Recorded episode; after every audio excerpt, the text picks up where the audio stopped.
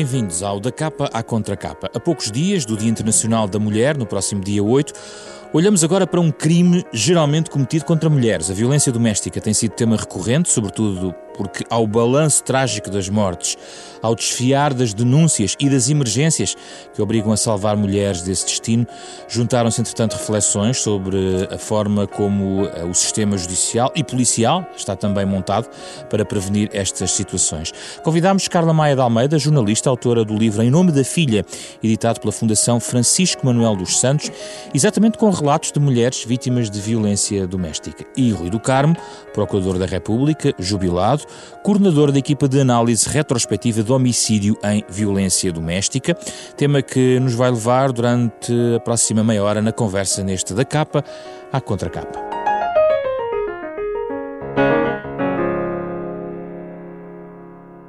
Bem-vindos, obrigado pela vossa Obrigada. presença. É um gosto recebê-los aqui no nosso uh, programa.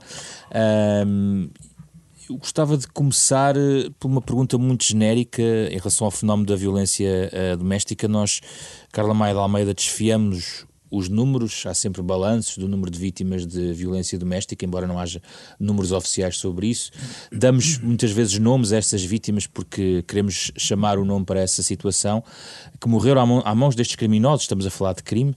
Uh, comentamos decisões judiciais. Mas será que a sociedade está bem consciente do que se está a passar no nível da violência doméstica em Portugal, apesar de todos esses, esses alertas mediáticos que se vão fazendo de vez em quando? Esses alertas mediáticos são, na maior parte dos casos, uh, extremamente superficiais e são uh, usados para fomentar tempo de antena e pouco mais, porque hum, não sei muito bem uh, até que ponto é que esta. Um, este desejo latente de cada um ter direito aos seus 15 minutos de fama uh, faz potenciar uh, um, um, efeito de, de, de, propagandear este tema, mas sem ir de facto à, raiz do problema. Uh, sendo um, um, mero aparato policial e, e jornalístico, quantas, quantas vezes. Portanto, acho que de facto não é na escola, é, é desde muito cedo, é desde a primeira infância que têm que começar a ser hum, passados valores que hum, depois, anos mais tarde, hum, façam com que crianças, adolescentes não achem normal uh, bater, insultar, magoar, uh, etc. Já agora dou um exemplo um, pode parecer trivial, mas é por estes pequenos, uh, passo nestes pequenos pormenores que se notam que a nossa sociedade, de facto, normaliza coisas que não são para normalizar. Eu uh, hoje estive, hoje de manhã passei por um, um conhecido laboratório de análises uh, e exames médicos no centro de Lisboa uhum. e hum, depois de ter feito os meus exames uh, fui, fui à casa de banho então o que é que eu vejo na, na porta? Duas portas. Uh, a porta da casa de banho dos homens tinha o habitual bonequinho masculino, não é? E a porta da casa de banho das mulheres? A mulher com a, com a saia, não é? A figura feminina e o deficiente. Isto pode parecer nada mas eh, eu gostava de saber qual é que seria a reação dos, eh, dos diretores daquele centro se dissessem nós vamos pôr o, o, o boneco do, outro lado. Do, do, do lado dos homens. E, isto, um, pois, é daquelas coisas nós passamos por, por este tipo de, um, de, coisas todos os dias, achamos normal uh, e de facto, não, para mim nada tem normal. Portanto, acho que. Mas conhecemos este uma... problema pela rama, é isso? Conhecemos este problema pela rama, sim. E sempre com, uh, com a noção de que isto só acontece aos outros uh, que acontece aos pobres, que acontece aos alcoólicos ou aos drogados, uh, aos toxicodependentes, uh, que nunca nos acontece a nós e, e, que é muito fácil sair de uma situação de violência doméstica. São esses alguns dos grandes mitos. Portanto, só acontece aos outros, acontece aos pobres e ignorantes e, e acontece. pronto, a nós não, nós, nós quando não. Por isso sabemos. é que estamos aqui a debatê-lo. Rui do Carmo, pois. partilha desta ideia? Há uh, bastantes mitos uh, ainda à solta sobre a questão da violência doméstica? Uh, partilho, partilho das palavras que foram ditas e, e, acho, aliás, que este livro que nos traz aqui hoje, O Em Nome da Filha, é um bom exemplo daquilo que se pode fazer para para aumentar a consciência das pessoas sobre este problema. Eu penso que livros como este, que têm um conjunto de histórias uh, extremamente bem contadas, sem nenhum tipo de sensacionalismo nem de especulação, mas uh, com o, o, discurso direto das vítimas e das pessoas que, que, que estão junto delas e com uma escolha das questões fundamentais em cada um dos casos concretos, eu penso que ajudam muito a perceber-se o que é a violência doméstica, a, a, a nos consciencializarmos eh, de que ela, de facto, como disse a Carla Maia de Almeida, não é um problema dos pobres, nem dos alcoólicos, nem dos drogados. Eh, e, por outro lado, também a perceber o apoio que as vítimas eh, têm que ter pela extrema dificuldade que há em sair eh, desta teia em que se vêem enredadas quando as situações de violência doméstica se desenvolvem, eh, que estão extremamente bem eh, descritas com, pelas próprias nesta, nestas histórias que estão contadas neste livro e por isso eu e, tenho... e, sur e surpreendeu a, a, si também como conhecedor também do digamos de, do fenómeno uh, quando quando percorreu as histórias do que, que estão no livro há aqui algo de que nunca tinha. As histórias, as histórias não me surpreenderam eh, porque eh, a generalidade destes casos são as histórias que. Que existem. Que existem e que ao longo dos anos me fui, infelizmente, habituando a conhecer nos tribunais, portanto, o desenvolver destas histórias.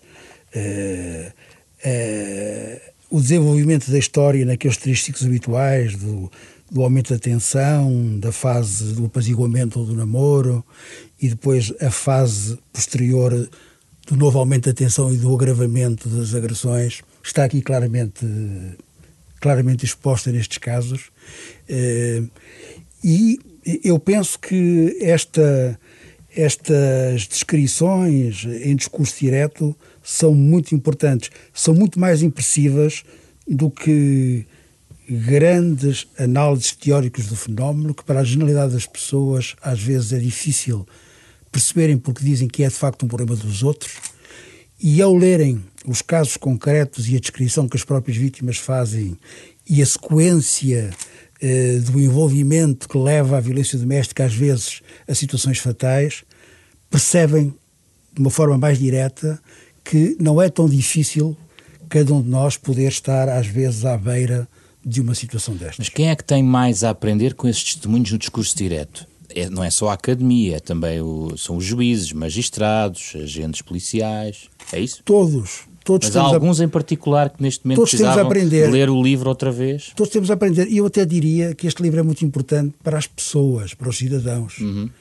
Porque há um aspecto que, aliás, já foi referido, é que todos nós temos que ter consciência deste problema para nos prevenirmos de poder de podermos uh, estar envolvidos numa situação destas, ou da parte ativa ou da parte passiva. E, portanto, a leitura deste livro é também muito importante para os cidadãos, porque o aumento da consciência do problema, o aumento da consciência cívica e o aumento da efetividade da igualdade entre homens e mulheres são eh, pontos essenciais eh, relativamente aos quais, se não houver progresso, dificilmente este fenómeno regride.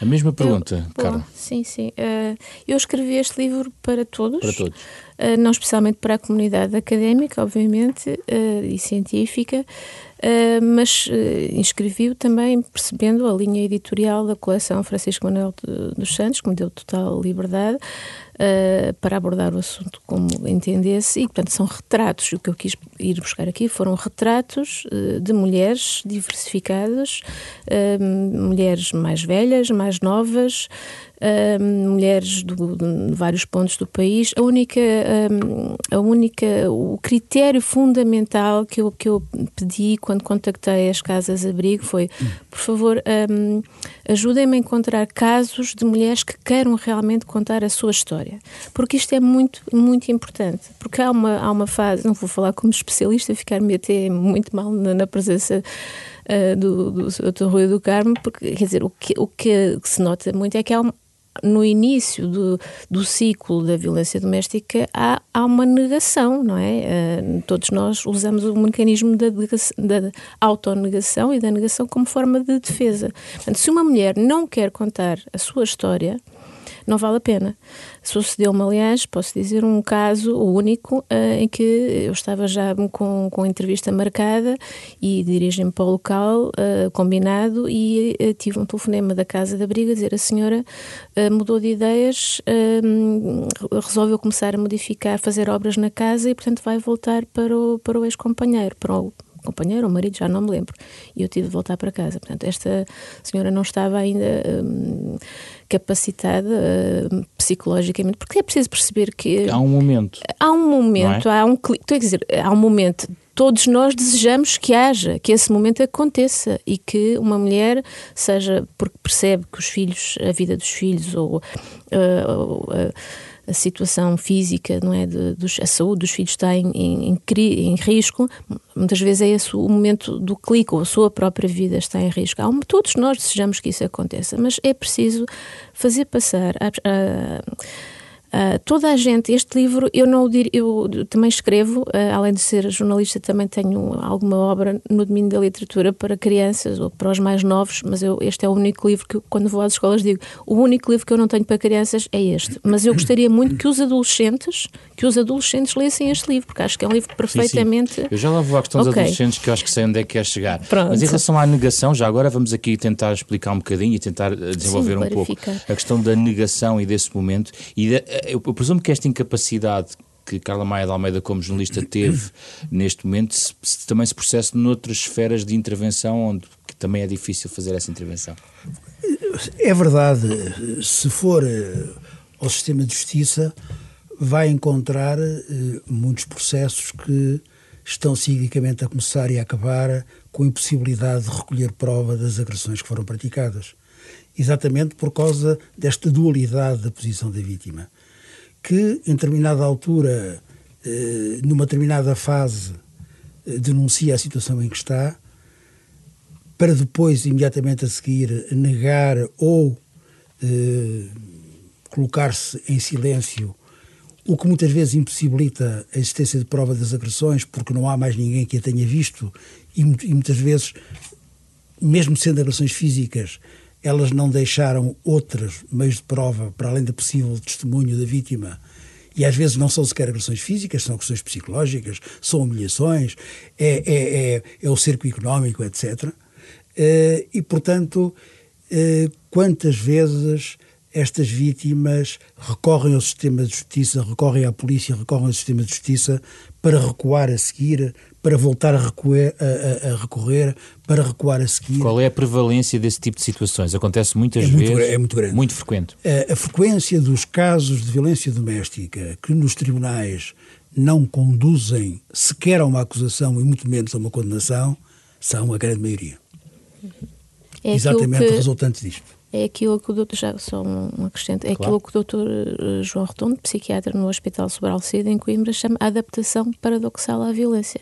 Uh, ou seja, a mulher ou a vítima vai construindo uma narrativa que se vai adaptando um, à, àquilo que no, nas circunstâncias lhe é mais conveniente, neste caso a negação. Portanto, ela adapta-se àquela história de violência e constrói com o próprio agressor uma, uma história conjunta de violência que, vista de fora, nada tem a ver com aquilo que, que eles estão a contar. Por isso e é que a capacidade fala... ou não de provar aquilo que está, a, que está a acontecer naquele seio familiar. Vou dar o exemplo. A violência psicológica não é fácil de provar. Rui do É pior. A prova, a prova neste tipo de processo às vezes é difícil. E quando falamos de violência psicológica, a prova é muitas vezes muito difícil, se não mesmo impossível de fazer. A prova criminal, não é? Porque a prova criminal tem um conjunto de exigências eh, acrescidas e, portanto, a prova criminal é muito difícil de fazer eh, nesses casos. Eh, e, portanto, eh, a vítima, para além dos avanços e recuos da vítima, por vezes a própria vítima se sente frustrada quando eh, recorre ao sistema de justiça porque a prova pode ser difícil e pode deparar com uma absorção do arguído resultante de impossibilidade de se fazer prova eh, dos elementos típicos do crime de violência doméstica. Isto pode acontecer. Sim. Eh, de qualquer maneira, por isso mesmo eu acho que eh, jogar todas as fichas eh, na área criminal é um erro. É muito importante é prestar um grande apoio às vítimas eh, e permitir que elas ganhem a suficiente capacidade de se autonomizar da situação de violência, obviamente recorrendo também ao sistema de justiça, mas é muito importante eh, fortalecer a capacidade das vítimas de se autonomizarem, de se livrarem destas situações em que estão envolvidas. Este é, a meu ver, o grande trabalho de fundo. Que uma simples condenação criminal por si só pode criar as condições para que isto aconteça, mas por si só não resolve tudo. Carla. Pois, não resolve tudo, mas como é que havendo a, a ambivalência a eh, psicológica e emocional da vítima, parece-me relativamente fácil de, de, compreender, dada a desorganização uh, em que está mergulhada. Supõe-se que há muito tempo, calcula-se que o tempo médio de permanência numa relação violenta seja de 13 anos, 13 anos mas sim. podem ser 5 anos, podem ser 2. As, as sequelas são imprevisíveis. Agora, essa ambivalência psicológica e emocional, os avanços, os tais avanços e recuos, eu gosto, eu, mas eu gosto dele, mas ele, como diz uma, uma das jovens, mais jovens entrevistadas, diz ele era super fofinho, ele era super querido, só quando se passava um bocadinho é que, é que passava os limites. Eu, quer dizer, compreendo, uh, uh, basta usar um bocadinho de empatia. Agora, é mais difícil para mim compreender uh, quando do lado de quem faz a justiça, nos tribunais, uh, ainda se desculpabilizam, uh, o, ainda se desculpabiliza o agressor nomeadamente nos casos da, da, da violência, muito, muito falado, falado, e cada vez mais falado. Aqui estes referenciais de, de, de género uh, também têm que ser revistos. Eu não sei, eu, eu quer dizer, não quero tem que haver o exemplo, este, este, este, sentimento de impunidade, que é mais ou menos comum em Portugal e nos portugueses, resulta muito de, de, da falta de exemplo de quem, quem está na, na posse do conhecimento e na capacidade de decidir.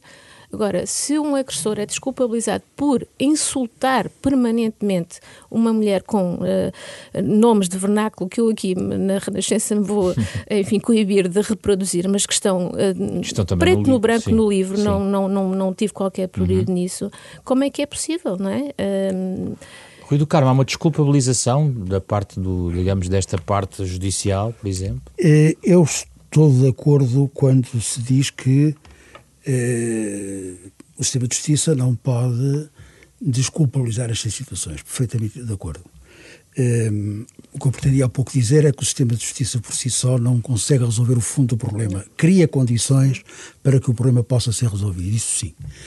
Estou perfeitamente de acordo que o sistema de justiça não pode desculpabilizar estas situações. Aliás, todo o sistema de intervenção eh, não pode desculpabilizar. E nós encontramos, por vezes, algumas eh, alguns estereótipos eh, sobre, sobre os agressores, por exemplo. Uh, ele estava com os copos, isso depois vai, vai se resolver a seguir, ou ele é boa pessoa. Não é, é, uma, isto, é um feitio. Isto foi uma coisa, isto foi, foi naquele dia porque vinha mal disposto do trabalho. Isto é relativamente vulgar encontrar esse tipo de justificações, e também este livro é muito claro, é, é, nas histórias que demonstram que o agressor é uma coisa fora da relação e é outra coisa da relação, e, e, na relação é muito boa é, no, no, número de casos significativos e, portanto, este não se pode utilizar este espelho para verificar a possível continuidade ou não destas agressões. E esta mensagem transmitida à vítima é uma mensagem que é verdade, que muitas vezes é transmitida também pelas instâncias que deviam eh, atuar na proteção da vítima e atuar eh, do ponto de vista da segurança da vítima e do ponto de vista do, da perseguição criminal do agressor. Por isso já se fala é em tribunais especializados em violência doméstica. Pois, eu não sei se isso por si só uh, resolve o problema. Não, não, tenho, não tenho essa fé de que seja por aí que se resolva o problema. Agora, o que eu acho é que é preciso, de facto, resolver uh, e, e, e desmistificar um conjunto de estereótipos que estão presentes na vida cotidiana e que também estão presentes nas instâncias de controle, é verdade.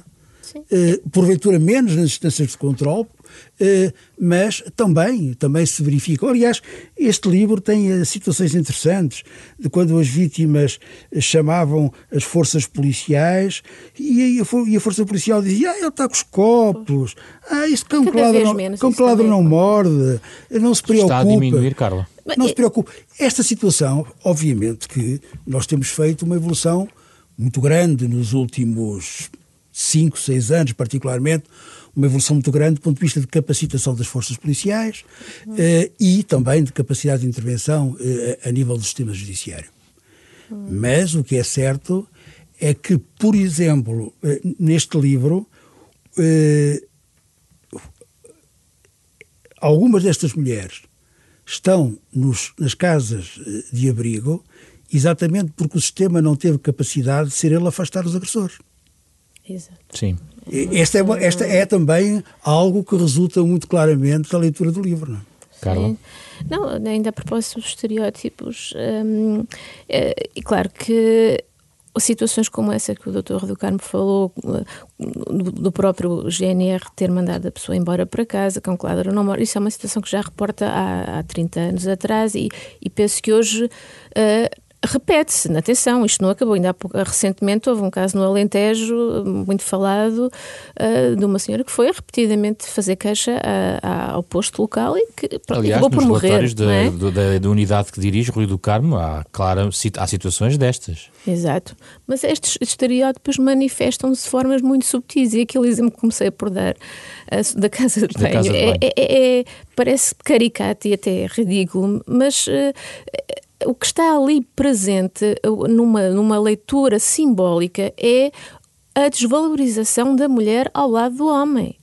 Em qualquer lugar deve haver uma casa de banho para homens, senhoras e deficientes motores. É assim, não deve estar no mesmo sítio. Há aqui há nuances. Enquanto as mulheres continuarem a ser remuneradas uh, abaixo dos homens pelo mesmo papel, enquanto, quer dizer, tantos exemplos, estes são, uh, são uh, casos muito mais subtis, não é?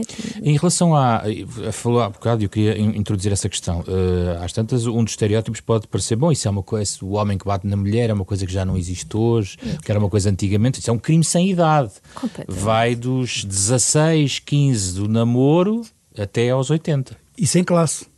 Sim, claro. Sim, sim. É importante que se diga isso. Sim, sim, sim. Porque tem essa ideia, às vezes transmite-se a ideia que é um problema dos pobres. Não é Exatamente. um problema dos pobres. Nada, nada, nada. Agora, os, uh, as classes diferenciadas são mais difíceis de. de como é que é tratado? Isso tem, o que tem a ver, com, tem a ver com o controle social que acontece claro. nesta matéria como noutras matérias. Como é que é tratado nesse, nas classes não pobres, Carla Maia de Almeida? Porque isso também está explicado. Como é que é tratado este problema? Sim, como é que ele, é, como é que ele desenvolve, porque ah, depende dos apoios, não é? E noutras classes também As, as chamadas classes diferenciadas têm outros recursos a que deitar mão não é? Uh, esconde-se mais? Esconde-se mais, sem dúvida. Tem médico, podem ir a médicos particulares, podem meter eh, baixa mais vezes, podem arranjar-se, uh, não têm, podem fechar-se mais em casa, se calhar não têm que ir um, para um emprego todos os dias. A família. Bom, é o caso também do, do, do tal elefante no, no, meio da sala. toda a gente vê o elefante no meio da sala, mas ninguém quer falar dele, não é?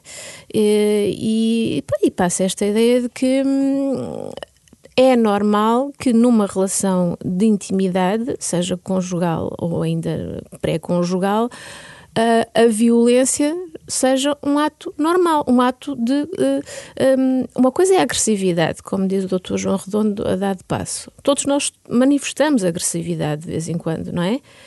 Um, mas a violência exercida continuamente sobre o outro, e ele põe isto de uma forma que para mim é é, é, é claríssimo. Ele diz: aquele que numa relação quer permanentemente exercer a, a, violência e o controle sobre o outro, esse é que é o agressor.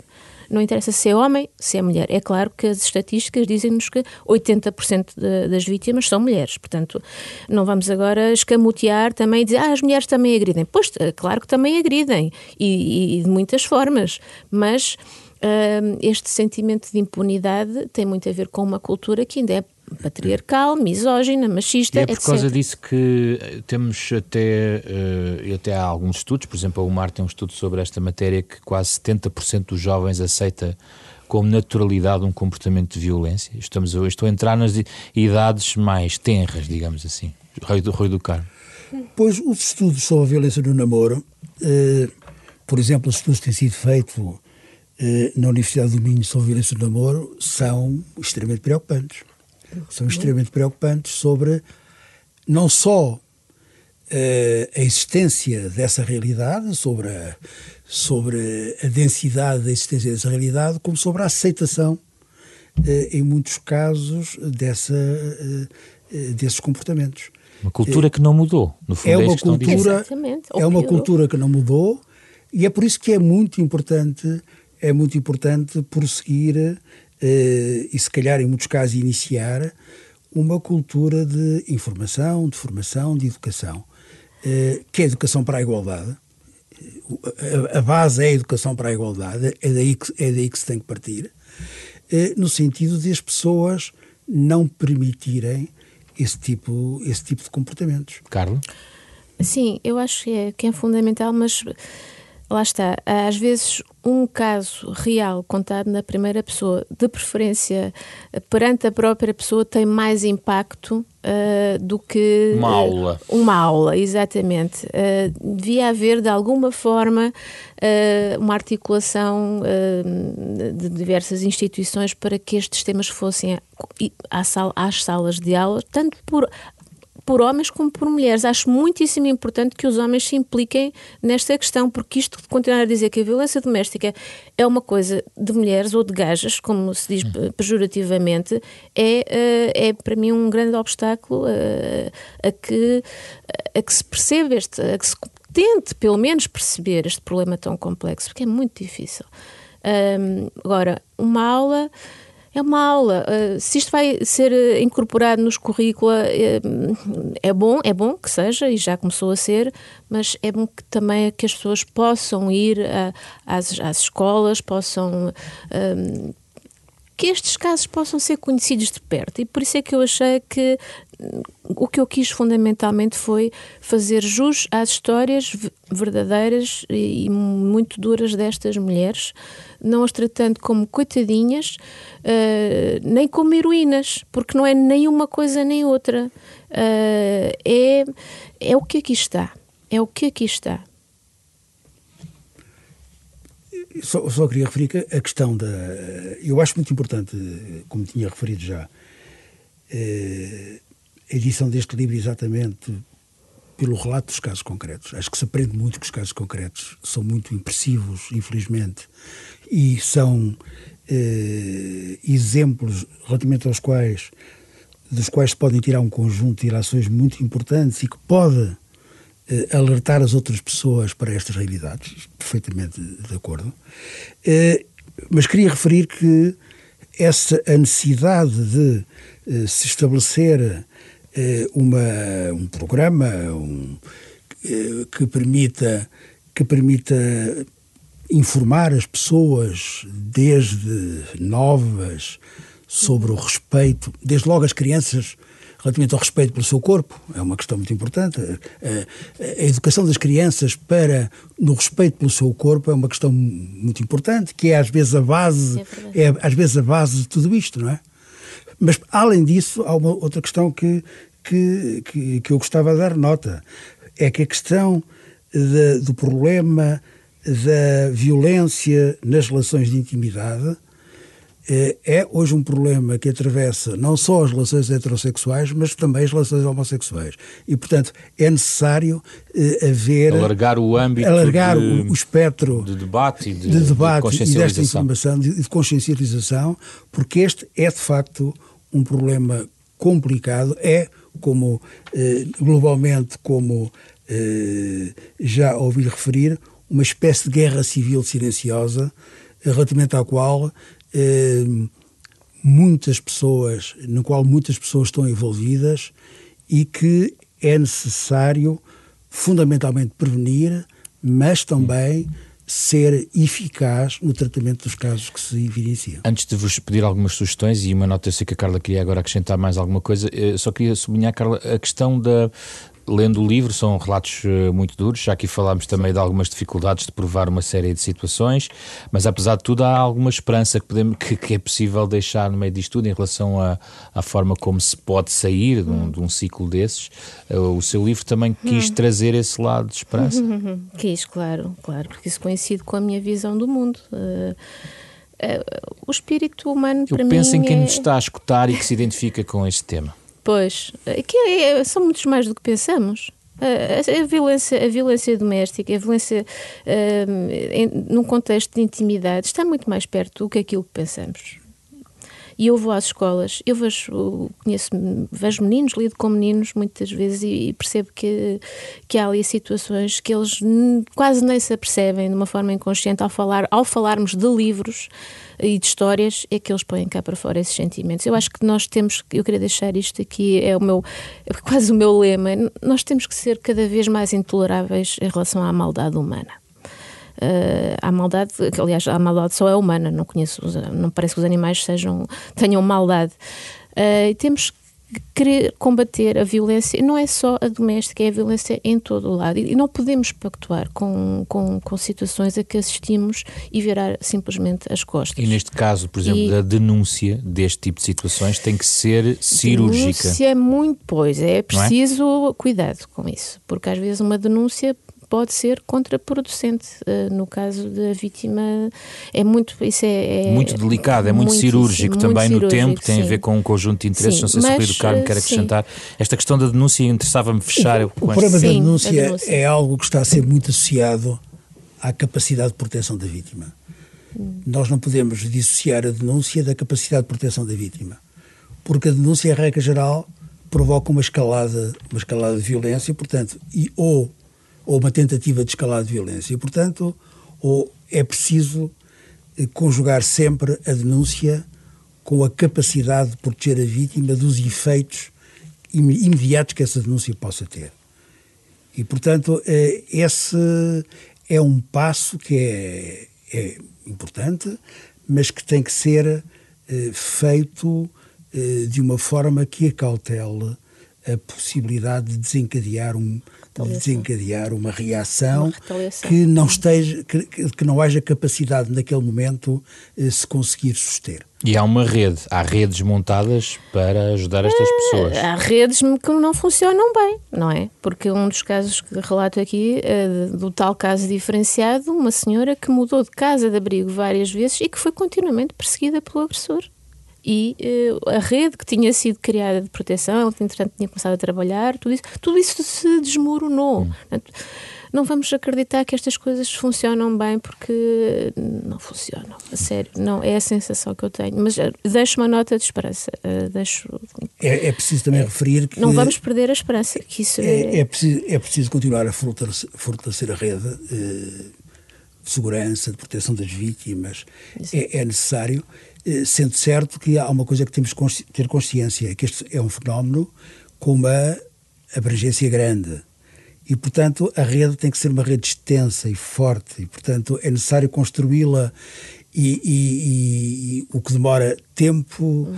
implica recursos, formação. E, recursos, formação, e não se consegue de um dia para o outro resolver todos estes problemas. Eu acho que se tem avançado muito, muito Agora, o muito que se avançou ainda deixa de fora muitos casos a que não é possível responder de forma atempada e adequada. Bem, mas é um processo que se tem que continuar a construir. O que querem sugerir, então, para quem nos está a escutar, Carla? Uh, eu sugiro um livro. Eh, eu também termino a minha reportagem com uma história. Uh, acho que as histórias têm um poder evocativo e simbólico muito forte uh, e esta história que deixo aqui pode ser terapêutica para quem quiser pegar nela, pelo menos foi essa a minha intenção. Mas deixo aqui uma sugestão que está na minha bibliografia, é, um, é uma obra literária fabulosa, para mim, é de um escritor irlandês chamado Roddy Doyle. Uh, publicada aqui em Portugal em 1997 na Relógio d'Água e chama-se A Mulher que ia contra as portas. E é a história de uma mulher chamada Paula Spencer uh, que, enfim, desenvolve uma, uma relação, um casamento com um homem que passa do bad boy, do charmoso, não é, do ao, ao homem que acaba por lhe destruir a vida, não é? Uh, e eu, eu, eu, quis ir buscar este exemplo porque foi uma história escrita sobre violência doméstica por um escritor, por um homem. Para mim a literatura não tem, a boa literatura não tem género. Não é? uh, portanto, isto não, é, não são só as mulheres que sabem falar das questões das mulheres. Rui do Carmo. Olha, eu uh, iria sugerir desde, desde logo quem nos está a ouvir para ler o livro da Carla Maia de Almeida. Hum. Porque foi uma este livro para mim foi uma agradável surpresa, apesar de, do desagradável das histórias que aqui são contadas. É, é um livro extremamente pedagógico, é, é um livro em que estão aqui todos os fatores é, que desencadeiam a violência doméstica e que a caracterizam. E, portanto, eu deixava aqui tão só esta sugestão da leitura deste livro, que eu penso que o conhecimento destas histórias é de facto mais importante, por vezes, do que grandes construções teóricas sobre a violência doméstica para a generalidade das pessoas. E penso que isto é, que isto é Obrigado, Carla Maia de Almeida. Rui do Carmo, obrigado pela vossa Obrigada. presença neste da Capa à Contra Capa, um programa da Renascença em parceria com a Fundação Francisco Manuel dos Santos, sempre ao sábado às nove e meia da manhã. Pode ouvir de novo em podcast nas plataformas digitais habituais ou em rr.sap.pt. Como sempre, uh, o genérico que nos acompanha é da música de Mário Lajinha. Eu sou José Pedro Frazão, produção da Ana Marta Domingos, com o apoio de Carlos Vermelho e André Peralta. Regressamos na próxima semana com outro em debate.